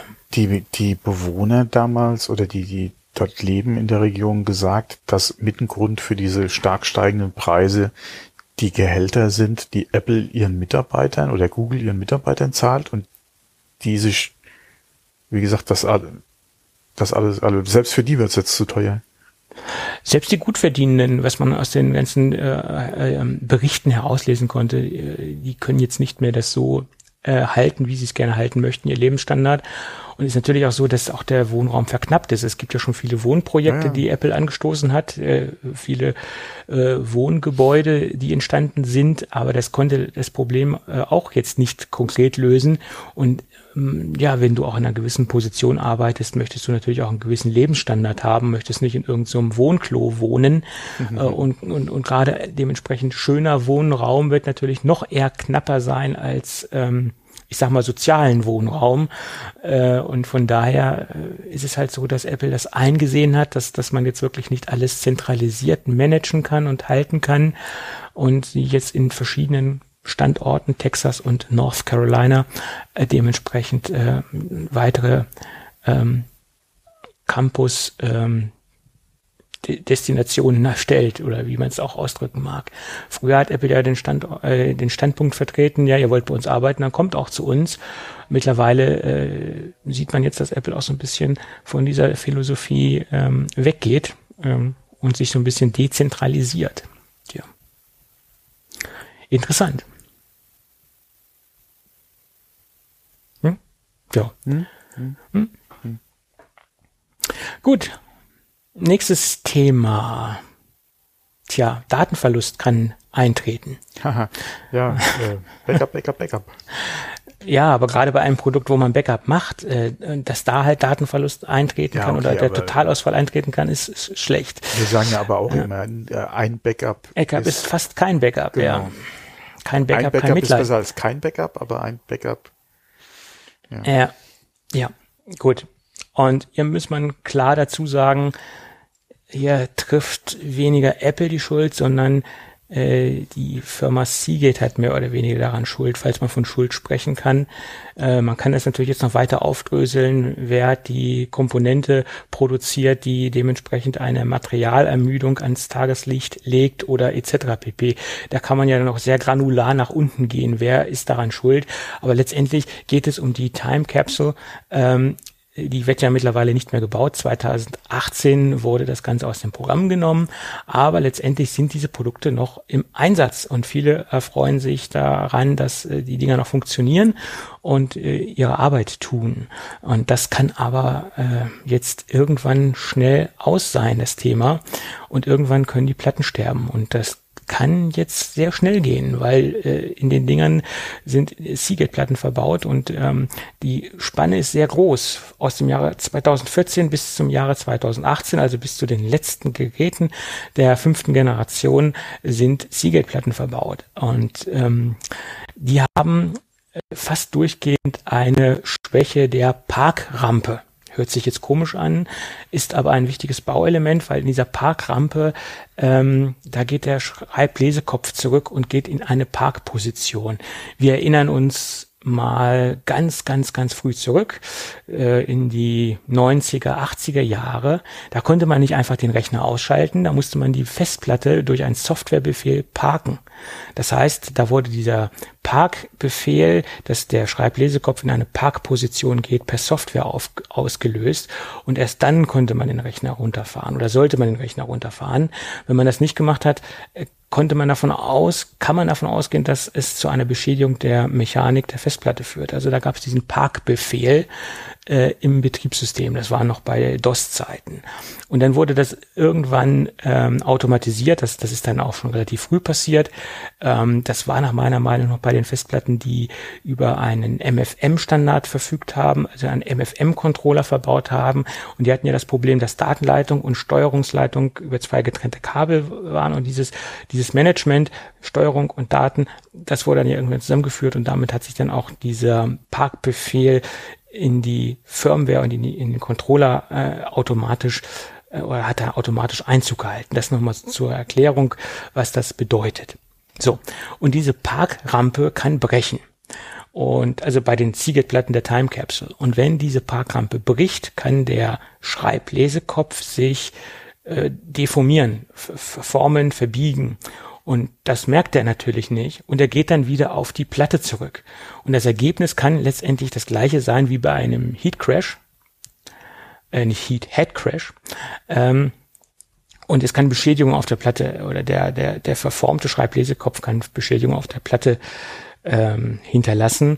Und das kann dementsprechend zum kompletten Datenverlust führen oder zum größten Teil äh, zur Beschädigung oder zum Datenverlust auf dem Bereich, wo die Platte äh, beschädigt ist. Und äh, das ist schon, kann schon ein exorbitanter Schaden sein. Deswegen äh, empfehlen derzeit die Leute entweder die Daten auslagern oder nochmal extra backuppen oder die äh, Festplatte austauschen, was bei den Geräten nicht so einfach ist, äh, weil das Ding ja auch stark verklebt und stark ver verbastelt ist. Ähm, iFixit hat da ja eine Reparatur Video oder ein Austauschvideo äh, zugezeigt, wie das geht. Da würde ich mal bei iFixit nachschauen. Ja. Aber wer so ein Ding im Einsatz hat, auf jeden Fall würde ich vorsorglich die Platte einfach rausschmeißen, weil zweieinhalb Zoll Platten, die kosten ja auch nicht mehr die Welt. Nach genau. meiner Meinung. Ja. ja. Das einfachste ist natürlich, äh, was ich damals oder was ich gemacht habe, die AirPod Express nehmen. Die hat einen externen Anschluss für USB eine externe USB-Platte nehmen und das hat im Endeffekt die gleiche Funktion wie die eingebaute Time Capsule-Platte. Äh, man hat es halt nur extern, hat halt eine, eine Platte rumstehen. Äh, da ist die, die, die, der Ausfall natürlich auch gegeben, wenn man blöderweise extern die gleiche Platte anschließt, aber man kann es halt schneller selbst reparieren, indem man einfach nur die externe Platte austauscht. Ja. Yep. So, Kommen wir zu einem Thema, was in der Lego-Szene zu ein wenig äh, Missverständnissen geführt hat. Ich weiß nicht, ob du das mitbekommen hast. Die Brick It App. Aber mit diesem Haufen Lego-Steine, du hältst die Kamera drauf. Äh, ja, bist ja tief im Lego-Thema. äh, mir wurde das jetzt ein paar Mal in meine Timeline gespült. Also von da, also ich war da ganz begeistert von. Also ich habe ja selbst gar keine Lego-Steine mehr. Aber hätte ja. ich welche gehabt, hätte ich mir direkt die App runtergeladen. Die Begeisterung werde ich dir gleich nehmen. Oh, okay. weil äh, es ist nicht alles Gold, was glänzt äh, und somit auch nicht bei dieser App. Sie ist zwar letztendlich eine sehr interessante App, aber sie stößt an ihre Grenzen und viele Nutzer und Nutzerinnen haben äh, andere Erwartungen oder haben sich darunter was anderes vorgestellt. Und das liegt auch daran, ähm, dass diese Werbekampagne oder dieses ganze Thema, was so ein bisschen viral ging, so ein bisschen mh, zweideutig, eindeutig aufgesetzt worden ist, in Anführungsstrichen. Bedeutet, man sieht ja in diesem Video, dass da einer einen großen, ja, ja hm. erzähl. Ja, nee, nee, mach weiter. Mach äh, einen großen Haufen Legosteine aus, ausgekippt hat. Die lagen auch alle flach. Und man sollte sich auch so positionieren, dass jetzt nicht unbedingt was übereinander liegt, mhm. sondern dass man also relativ gut erfassen kann, was sich in diesem äh, oder in diesem Haufen äh, befindet. Dann macht man ein Bild davon, dann scannt der äh, die App quasi das, was im Bild sich, was sich im Bild befindet, ein Legostein und gibt dir dann Bauvorschläge daraus. So, da kommt schon das erste Missverständnis. Die meisten Nutzer haben gedacht, ach ja, die, die geben mir jetzt Bauvorschläge aus dem, was ich da liegen habe und das wird random generiert. Also sie generieren quasi äh, immer wieder neue Modelle. Das war auch so der erste Gedanke, den ich hatte. Stimmt nicht. Äh, sie greifen auf eine riesengroße Datenbank zurück von vorhandenen äh, Anleitungen und suchen dir dann mit den Steinen, die du da fotografiert hast, die passende Bauanleitung heraus, mhm. womit du das realisieren kannst. Und das ist zwar interessant und das funktioniert auch zum größten Teil, aber es bezieht sich nur auf Steine aus der Neuzeit. Das heißt bis zum gewissen Datum. Ich habe das noch nicht genau herausfinden können, ähm, wie weit das zurückgeht, weil ich habe natürlich ein Experiment gemacht. Ich habe natürlich auch noch meine alten Steine aus der Kindheit, habe dann meine großen Kisten genommen und habe dann auch mal alte Steine genommen, habe die fotografiert und da kommt äh, relativ wenig bei raus oder gar nichts bei raus. Okay, dachte ich, dann nimmst du mal Steine aus der Neuzeit, habe die gemischt mit den alten Steinen, da kommt dann schon ab und an mal was bei raus und dann habe ich Steine genommen, die so vier, fünf Jahre alt sind, äh, ausschließlich und die wurden dann auch erkannt und da hat es dann auch, auch funktioniert. Aber wie gesagt, es greift nur bis zu einem gewissen äh, Datum auf die, auf die Bauanleitungen zurück und es stößt dann halt an seine Grenzen. Äh, letztendlich äh, zeigt man halt, was generell möglich ist, aber ähm, für mich zum Beispiel ist es uninteressant, da alle meine aktuellen Lego-Bausteine, die jetzt sich nicht aufgebaut befinden, die ich jetzt außerhalb von Lego-Sets habe, sowieso sortiert in Schubladen sich befinden. Also ich habe die farblich und nach äh, Bausteinen sortiert, also macht sich für mich so eine App äh, wenig Sinn. Ähm, also von daher uninteressant. Aber man zeigt halt, was technisch möglich ist, aber es wird äh, beim Benutzer äh, eine falsche Erwartungshaltung äh, geweckt, in meinen Augen. Hm? Also ich habe mir eigentlich von der App nur das erwartet, dass wenn ich die vor mir habe, die Steine, und zwar, wie du schon erwähnt hast, halt relativ ausgebreitet, damit die auch klar erkannt werden können, dass er mir dann sagt, das und das könntest du halt draus bauen. Dass das jetzt nicht random generiert ist, sondern auf irgendwelche Vorlagen äh, zurückgreift, da bin ich jetzt eigentlich schon von ausgegangen.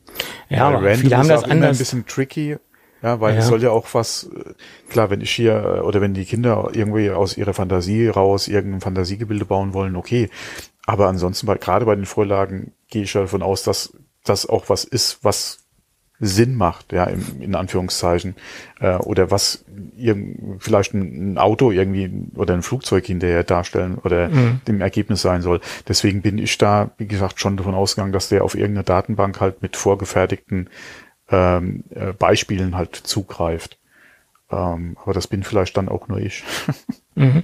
Ja, ja gut die Erwartungshaltung bei den Standard äh, nicht so tief im Thema steckenden Lego-Kunden war halt eine andere. Das mhm. hat man immer wieder gehört. Äh, und äh, im ersten Moment dachte ich das auch, dass das halt äh, äh random was, generiert wird. Was schön wäre, ist, ja, aber das ist halt wieder das Problem halt mit Markenrecht etc., dass du zum Beispiel den Haufen abscannst äh, und dann ein Stichwort eingeben kannst, wie zum Beispiel Star Wars. Und der würde dir dann zeigen, was du aus deinen bestehenden Steinen an zum Beispiel Star Wars inspirierten Sachen ba bauen kannst. Oder aber zum Beispiel eingeben würdest, Pirat oder so, ja, und er würde dann gucken, okay, du hast hier die Steine für eine Palme, ja, hier äh, hast du noch eine Kiste oder so, du hast, mhm. äh, und dann kannst du halt so ein, keine Ahnung, ein Diorama oder irgendwas halt in dem Thema Pirat halt bauen. Der zeigt dir dann hier aus den Steinen kannst du ein Schiff machen, ja, oder, oder ein Rettungsboot oder sowas, ja, ähm, oder dass du Feuerwehr eingibst und er sagt dir dann, hier, Feuerwehrauto, mhm. das, das, die Größe oder so könntest du bauen. Das wäre halt sowas, was ich an mir an so einer App halt noch wünschen würde, dass du das halt nicht nur irgendwie halt einen Haufen hingeworfen kriegst an was du draus machen kannst, sondern da halt entsprechend das eingrenzen kannst auf das, was du vielleicht auch gerade machen willst. Polizeiauto, Feuerwehr, keine Ahnung, Flugzeug, mhm. Boot oder so, ja. Ja. Im Moment ist es ja so, dass die App ähm, kostenlos ist. Das soll wahrscheinlich auch so bleiben. Und ich vermute mal, den ihr Finanzierungsmodell wird halt so aussehen, dass sie es gibt ja diesen Bricklink Shop. Der hört ja mittlerweile zu Lego. Lego hat den sicher einverleibt. Im Bricklink Shop kann man sich einzelne Lego-Steine kaufen. Was du ja so bei Lego mhm. Äh, so ganz einfach nicht tun kannst. Das kannst du zwar bei einigen Lego-Stores, da gibt's dann ähm, die Möglichkeit, noch einzelne Steine zu kaufen, aber so in der Fläche kannst du das halt nicht tun. Und dafür war immer Bricklink so der, der, der, der Anlaufpunkt. Und ich vermute mal, dass das äh, Finanzierungsmodell wird in der zweiten Phase so aussehen, dass, ähm, dass man, wenn man jetzt einen Haufen scannt und er dann sagt, du könntest das und das und das Set dazu äh, daraus bauen, aber dir fehlen noch die und die und die und die Steine, dass es dann eine Verlinkung in den Shop gibt und hier kannst du dir die fehlenden Steine äh, kaufen, um das Modell zu komplettieren. Äh, ich vermute, das wird der nächste, das nächste Geschäftsmodell oder das wird die, die, das Update werden für das, für die nächste Runde, ähm, dass man dann daraus auch ein, ein Finanzierungsmodell baut. Wobei macht. ich gegen so eine Funktion definitiv nichts hätte. Nee, nee, ist ja, ist ja in Ordnung. Aber ich, das ist jetzt meine Vermutung. Das mhm. ist jetzt keine Information, die ich jetzt schon habe oder so. Das mhm. schlussfolgere ich daraus, weil wie will sich diese App auf lange, äh, auf lange Sicht finanzieren? Und das wäre eine, eine, ein seriöses Finanzierungsmodell in meinen Augen. Ja, oder aber es wird halt von Lego einfach als, äh, wie gesagt, äh, schöne Tra äh, Beigabe für ihre Kunden halt. Ja, die, die App ist nicht von Lego. Nein, aber ich meine, wenn Brickit ja zu Lego gehört, dass Lego das, wie gesagt. Nee, Bricklink hört zu Lego, aber die App ist äh, nicht zu Lego gehörend etc. Ach, das, das ist auch nichts von Bricklink. Nein, Nein, nein. Ah, okay, dann habe ich das eben falsch verstanden. Ich habe gedacht, nein, nein, ich wollte nur sagen, ist, ich wollte nur erklären, ah, okay, wo okay, dann, okay, wo man dann diese einzelnen Steine beziehen könnte. Äh, mhm. Und das wäre halt Bricklink, der äh, Lieferant für einzelne Komponenten und einzelne mhm. Bauteile. Okay. Und bei Bricklink ist letztendlich mehr oder weniger auch eine Plattform. Du, da kann sich jeder Händler, wenn du jetzt Händler bist und möchtest deine Steine verkaufen, dann kannst du das auch auf Bricklink tun. Und das ist mehr oder weniger auch eine Verkaufsplattform für, für wie eBay, sage ich jetzt mal, ist das eBay für Steine. Und äh, deswegen ist es ja auch so, wenn man sich jetzt ähm, Sets kauft, dann rechnet man sich auch aus, äh, das nennt sich sozusagen Part-Out-Value, äh, ob es Sinn, äh, Sinn ergibt für dich, die Komponenten oder die Steine einzeln bei Bricklink einzustellen und somit einen größeren Gewinn zu erzielen, als wenn ich jetzt das Modell äh, komplett verkaufe. Also ich zerlege mhm. es quasi in die Einzelteile und liefere die einzeln bei Bricklink ein. Das machen viele Händler so. Die kaufen jetzt, sagen wir mal, irgendein Set äh, und liefern dann die Komponenten ein. Und je nach Set, es gibt verschiedene ähm, Komponenten, sind da verschieden teuer. Äh, gerade verschiedene Farben oder verschiedene Sonderelemente ähm, und damit verdienen die dann ja Geld, dass sie quasi die äh, in der Fachsprache nennt man es ausparten, äh, dass man das ganze Set dann auspartet und dann bei Bricklink reinliefert. Okay, das war jetzt äh, neu für mich, ja. Ja, das ist ein wahnsinniger Kosmos, was im Lego-Bereich dort abgeht. Ne? Und äh, die Preise schwanken auch. Ne? Also das, das äh, ist, ist, ist ein sehr großer Investitions- und Spekulationsraum, diese ganze Lego-Welt. Ne? Das ist jetzt nicht nur Spaß, da ist auch ein bisschen Ernst dabei. Und Stichwort ist original verpackte Lego-Sets. und die richtigen Lego-Sets zu haben. Das ist ein wahnsinnig interessanter Bereich. Naja, gut, anyway. Gut, gut. Ja, wollen wir noch den Themenblock reinnehmen? Dann haben wir eine durch, weil ich den schon vorbereitet habe. Das Recht auf Right of Repair. Uh, Recht of Repair, okay. Ja. Äh, ich hatte, ich hatte nur äh, heute Morgen auch mal kurz die Überschrift gelesen, dass da unser American President die Finger mit drin hat, aber genauer reingelesen habe ich mich jetzt noch nicht, ja. Mr. Biden hat sich dort eingemischt und nach meiner Meinung auch ein, ein Thema, äh, was, was interessant ist. Man muss natürlich auch wieder beide Seiten betrachten und man kann jetzt das nicht alles so naja, egal. Äh, egal. Jedenfalls sieht es so aus, dass Mr. Biden gesagt hat, oder der Handelsbehörde FTC, äh, oder die Handelsbehörde FTC beauftragt hat, einen neuen Regelkatalog, Regelkatalog aufzusetzen. Bedeutet, er hat auch zwei konkrete Vorgaben gemacht, die er dort gerne sehen möchte. Der Regelkatalog soll es ermöglichen, Geräte selbst oder durch freie Werkstätten reparieren zu lassen oder dementsprechend, ähm, dass jeder die Möglichkeit hat, als äh, als, als Werkstatt ähm, Produkte zu reparieren, egal von welchem Hersteller sie kommen. Das sollte man vielleicht noch etwas verfeinern, weil ja, da sehe ich auch wieder den Knackpunkt, dass sich jeder hinstellt und sagt, oh, ich kann jetzt alles reparieren, weil wir haben ja die Möglichkeiten und da sollte man auch so ein bisschen die Zertifizierung und die Kompetenzen auch so ein wenig überprüfen. Und da sehe ich auch so diesen, diesen Knackpunkt, dass jeder Arsch und sein Bruder sich dazu beauftragt fühlt, irgendwelche Geräte zu reparieren und sich dann hinstellt und auch viel Mist damit anstellen kann oder letztendlich das, was dabei rauskommt, nur Schrott ist und äh, letztendlich mehr Elektroschrott produziert, als eigentlich im Sinne des Gedanken dahinter steht. Also da muss man auch irgendwo noch ein bisschen mehr äh, ein paar mehr Regeln aufsetzen. Also dass man jetzt einfach sagt, jede freie Werkstatt soll jedes Gerät reparieren können und soll auch den Zugang zu Unterlagen bekommen, das sehe ich so ein bisschen fragwürdig, das Ganze. Da sollte man schon ein bisschen mehr an den Regular Regularien arbeiten, ist meine Meinung. Ja, okay, aber Anleitungen und Werkzeug ist ja nur das eine. Du musst ja auch an die Ersatzteile kommen können. Ja, ja, genau, da kommt der zweite Punkt. Das schließt auch mit ein, dass ähm, Hersteller Zugriff auf Werkstätten äh, oder Werkstattunterlagen und Werkstatthandbücher äh, und Spezialwerkzeug gewähren müssen. So, das heißt, wenn ich als, als freie Werkstatt äh, zu, äh, zu Apple gehe, dann brauche ich Reparaturhandbücher, dann brauche ich das Spezialwerkzeug, was ja bisher nur autorisierten Händlern zugänglich ist und das auch nicht im kompletten Umfang. Auch als autorisierter Servicepartner habe ich nicht das komplette Spezialwerkzeug äh, oder habe ich nicht den Zugriff auf das komplette Apple Spezialwerkzeug. Das ist zwar schon ein großes Portfolio, was ich benutzen kann und was ich mir kaufen kann von Apple, aber gewisse Werkzeuge und gewisse Unterlagen sind exklusiv nur für Apple und äh, werden auch werden auch direkt nur bei Apple repariert oder bei wirklich ganz ganz ganz wenigen äh, Servicestellen. Ähm, das wird jetzt auch nicht so inflationär unter den autorisierten Servicepartnern verteilt das Ganze. Und da sehe ich auch den Knackpunkt. Ähm, diese Zugänglichkeit, äh, ich glaube, das sind alles so Gesetze, die er in seiner Vorstellung zwar äh, hat und die vielleicht auch in seiner Vorstellung Sinn ergeben, aber die so in der kompletten Konsequenz äh, nicht umsetzbar sind, ist meine Meinung dazu. Hm, das nicht unbedingt. Die Frage ist halt, wie willst du das machen mit Reparaturen, die innerhalb von Gewährleistungsfristen dann eventuell von nicht autorisierten Third-Parties gemacht werden? Da, beziehungsweise die wäre ja eigentlich erloschen, äh, irgendwelche Garantieansprüche, die du noch hast.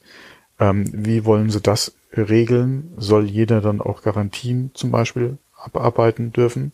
Äh, beziehungsweise gegenüber von Apple dann auch, oder generell von der Firma, die halt dann betroffen ist, geltend machen können?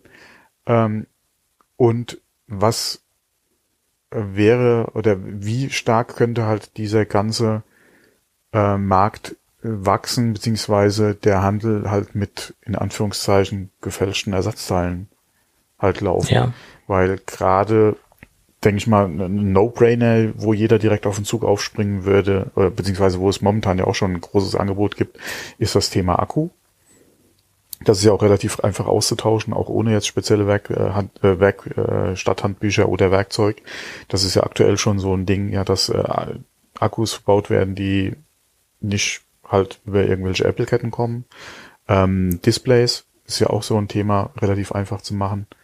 Ähm, äh, wie gesagt, okay, Kamera, äh, Touch ID, das ist ja eh so ein Thema. Ja, da ist Apple ja auch nochmal, äh, was die US-Seite betrifft, äh, nochmal ganz äh, anders hinterher. Ähm, aber gerade so die Sachen, wie gesagt, Akku, ja, wo willst du sicherstellen, dass der Akku dann auch gewisse Sicherheitsstandards erfüllt? Äh, wenn das du den für 50 Cent irgendwo bei Alibaba kaufst, ja, und dann halt die Reparaturen anbietest. Ähm, das sind halt nur so Sachen, die mir ein bisschen Bauchschmerzen machen. Ansonsten, mein Gott, die ganze Diskussion hatten wir in der Automobilbranche vor Jahren. Ja, da ja. ist auch keiner dran gestorben. Ähm, Nein, aber teilweise wird das auch immer noch nicht so gehandhabt, wie es die, wie es die äh, äh, wie es halt äh, gesetzlich einfach äh, möglich wäre. Da stellen sich ja auch äh, die einen oder anderen quer oder machen es halt einen nicht einfach, äh, da an alles ranzukommen, was man gerne hätte. Ähm, aber es ist die gesetzliche Regelung da und wie gesagt, nach wie vor, ja, es ist noch keiner gestorben daran.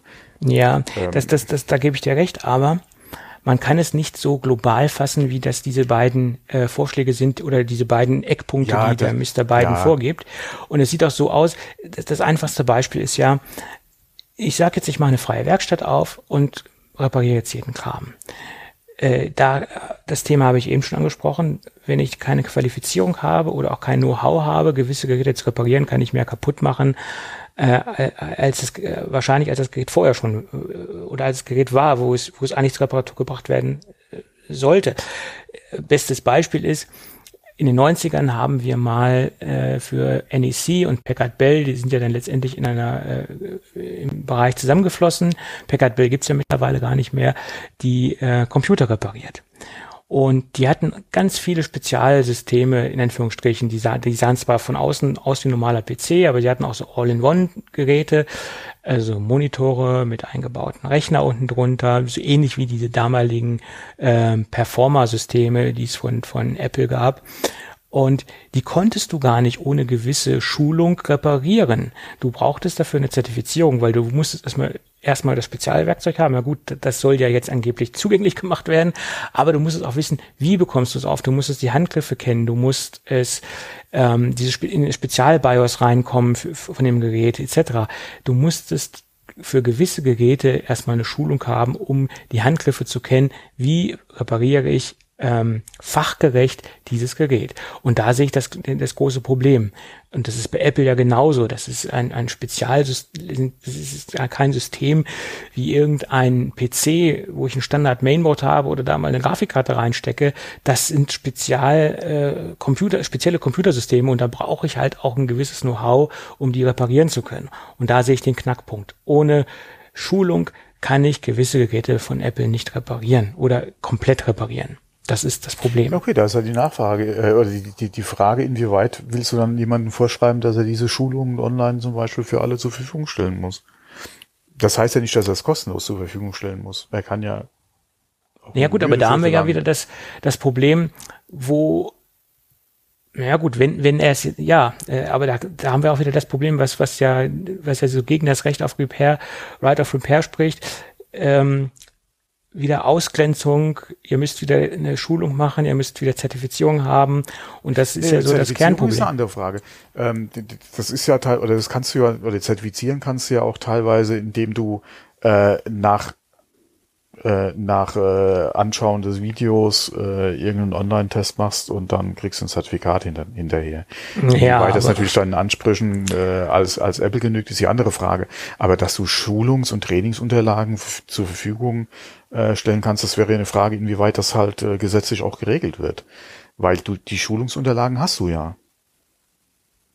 Irgendwo ja, die existieren, Apple klar. auch ihr Repair Personal beziehungsweise ja, ihre äh, ja ihre, ihre Servicetechniker intern, genau. Intern und auch extern. Mhm. Äh, wie gesagt, ja, ja, klar. es gibt äh, äh, Gravis oder äh, oder wie sie auch alle heißen, die haben ja auch mhm. äh, ihre Repair Center, die ja da mit den äh, Unterlagen von Apple ja auch schon arbeiten. Oder beziehungsweise die bei Apple eventuell sogar geschult werden. Ja, auf äh, die Aufgaben, die sie dann zu erfüllen haben. Ähm, und da, wie gesagt, existieren diese Schulungsunterlagen ja dann ist halt die Frage, inwieweit äh, gehst du halt oder wie wird es geregelt mit diesem Right to Repair? Inwieweit muss ein Hersteller auf Nachfrage diese Unterlagen halt zur Verfügung stellen? Ob das dann entge äh, gegen oder welches Entgelt er dann dafür verlangen darf, das ist eine ganz, das ist ja auch wieder so ein Diskussionspunkt. Ähm, aber da muss man sich dann halt darauf einstellen, dass man dann für diese Schulungsunterlagen auch entsprechend, die haben ja auch einen Wert, dann einfach auch entsprechend bezahlen muss. Und äh, da wird sich dann auch ein bisschen die Spreu vom Weizen trennen, weil nicht jeder wird sich das dann auch leisten können. Ja. Ja. Und von, ja. wie gesagt, äh, ich sehe das jetzt nicht ganz so schwarz wie du. Mhm. Äh, klar muss eine wissen, wie er halt entsprechend äh, halt bei ja beim beim Aufschrauben in Anführungszeichen halt umgehen muss, ähm, beziehungsweise wie er generell halt mit der Technik umgehen muss. Ähm, aber wenn gerade so existierende Läden, äh, um es mal so zu sagen, ähm, dann einfach das noch erweitern können oder Zusatzangebote äh, jenseits des Akkuwechsels, ja, was wir ja heute schon zuhauf haben, ja, ähm, dann auch noch andere Leistungen anbieten können und das dann auch fachgerecht ausführen können für, einen, für weniger Geld als jetzt äh, original von Apple, ähm, stehe ich der ganzen Sache offen gegenüber, gerade was so Fälle betrifft, die halt nach der Garantie passieren. Mein iPhone hat auch keine Garantie mehr. Ja, ähm, wenn ich da, wie gesagt, äh, eine Reparatur durchführen lassen kann, die mich nur, äh, keine Ahnung, vielleicht die, die zwei Drittel oder so von Apple kostet, warum sollte ich das Geld nicht sparen können, wenn halt ich weiß, dass der Laden halt vernünftig arbeitet? Ähm, genau, da ist das Problem. Das ist halt äh, die Sache, da bin ich dann halt auch gefragt, ja, dass ich meine da wird es da mache. Ja, und da wird es eine Menge schwarzer Schafe geben, da entweder ja. aus Unwissenheit, aus Unwissenheit ihrer eigenen Kompetenz oder Überschätzung ihrer Kompetenz oder auch Leute, die bewusst unterwegs sind und einfach da mal dir äh, halbherzig das Gerät reparieren oder vielleicht sogar das Gerät kaputter machen, als es vorher schon war. Und da sehe ich das große Problem drin. Und generell ist die Idee Right of Repair äh, in Ordnung, dass man Geräte so, also dieser eine Gedanke, der dahinter steht, dass man Geräte so konzipiert, schon von der Produktion her, dass sie besser zu reparieren sind, zum Beispiel keine gesockelten SSDs mehr, besser austauschbare SSDs, äh, einfach ein M2-Slot auch in Apple-Notebooks zu verbauen, zum Beispiel ist ein Aspekt äh, oder austauschbare Arbeitsspeichergeschichten, alles modularer zu machen, wie es früher einmal war. Äh, das ist ein schöner Gedanke, der dahinter steht. Der wird natürlich aber auf der einen Seite das Design etwas verändern, bautechnisch bedingt. Die Geräte werden dann wieder dicker werden. Äh, das sind ja auch alles diese Punkte, die ein Pro und ein Contra haben. Und wer sich damit arrangieren kann, äh, wieder größere, dickere Geräte zu haben, der wird damit äh, äh, Freude haben. Aber das sind alles so Dinge, die man sich gegenüberstellen muss und abwägen muss, ob das Sinn ergibt oder keinen Sinn ergibt. Ja. Mir wäre es zum Beispiel egal, ob mein MacBook etwas dicker wäre, aber dafür äh, eine Standard äh, NVMe M2 SSD drinne hätte. Das ja, wäre mir lieb. Standard äh, Speicherriegel. Genau. Das wäre mir lieb. Und das, das würde auch letztendlich die ähm, äh, Langlebigkeit der Geräte noch mehr erhöhen. Mhm. Wenn ich jetzt merke, ich brauche mal ein bisschen mehr Speicher, zack, zwei Terabyte äh, NVMe rein oder mehr Arbeitsspeicher und mhm. ich kann wieder zwei Jahre länger arbeiten mit dem Gerät. Klar. Aber das ist auch alles, was Apple nicht unbedingt in erster Linie möchte. Die möchten natürlich auch Geräte verkaufen. Die möchten die Dinge zwar bis zu einem gewissen Zeitpunkt am Markt halten, aber irgendwann ist dann auch Schluss. naja. Wie gesagt, das sind Forderungen, die ich sehr gut finde. Äh, aber die sind. Ja, die Umsetzung. Die klar. muss man noch ein bisschen granularer äh, verfassen, das Ganze. Und das wird wahrscheinlich auch so kommen. Ja. Gut. Ja, und ist, wie, wie, wie bei allem, es wird ja nicht so heiß gegessen, wie es gekocht wird. Ähm, es wird seit Jahren ja schon drüber diskutiert und äh, man muss jetzt einfach mal abwarten, was die, was da an, an äh, Katalog jetzt erarbeitet wird und inwieweit der dann auch in der entsprechenden Gesetzgebung überhaupt äh, ja, äh, übernommen wird. Ja, das sehe ich genauso. Äh, dass da was passieren muss, das, das finde ich auch und das sehe ich auch ein.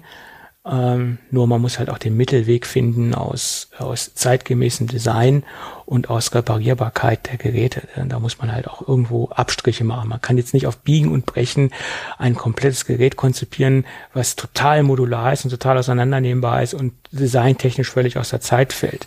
Ne? Hm, Im Smartphone-Bereich hatten wir in den letzten Jahren, glaube ich, zwei oder drei Initiativen oder, oder Projekte in diese Richtung. Unter Fairphone. anderem, ich glaube, eins auch von, von Google. Äh, ja. Und da ist nichts draus geworden, ja. Ja, aber das Fairphone ist ja ähnlich konzipiert. Das ist ja auch ein modulares Gerät.